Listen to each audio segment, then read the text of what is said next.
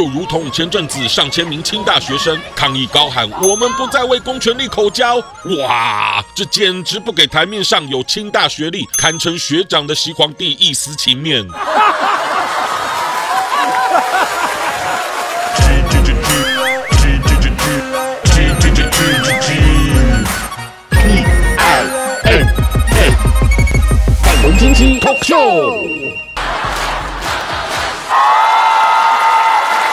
各位朋友，大家好，我是粉红鸡。今天要聊的词儿是爷青节，意思很简单，就是爷爷的青春结束了。网络上用来感慨对于时代的变迁。我想，对于咱们祖国历任主席，例如刚过世的大佬江泽民，或是才在二十大被硬拖出去啊，不是被扶出去休息的胡锦涛，这些前主席们尤其深感爷青节吧。但没想到，我们许多人家中的长辈，也在被清零防疫给折腾的三年来，对于祖国所带来爷青节的震撼，才是万万没能预料到的痛苦啊！但连年轻人都在苦叹爷青节，那可真的得感谢咱们习主席恢复了上个世代才推翻的皇帝制啊！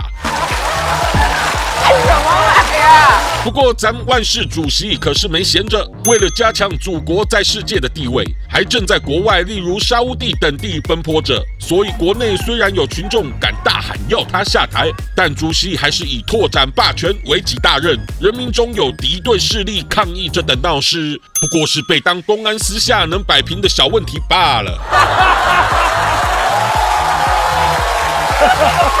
虽然听说一些地区稍微解封后，现在也没啥人敢再拿白纸上街，但就如皇城中心的北京，都还是有零星的抗议群众现身，甚至全国还有越来越多律师正积极为抗议者研究脱罪之道。你问我怎么看待这些人的举动，只能说他们并非党内的反西派官员，仅是一介平民，那可谓真英雄，没毛病啊。就如同前阵子上千名清大学生抗议高喊“我们不再为公权力口交”，哇，这简直不给台面上有清大学历、堪称学长的习皇帝一丝情面。但学弟妹们确实也是在实践习大学长所鼓励后进的斗争呐、啊。而且，当超过一百所院校青年都在为争取民主和自由而呼应时，最让我感动的一招自保锦囊，就是齐心高唱祖国国歌：起来，不愿做奴隶的人们。咱们如此爱国，又哪里违法了呢？我是粉红鸡，谢谢大家。喜欢我粉红心机的话，快按下订阅并开启小铃铛，每次更新就让你看懂小粉红。想爆料，欢迎私信粉红鸡哦。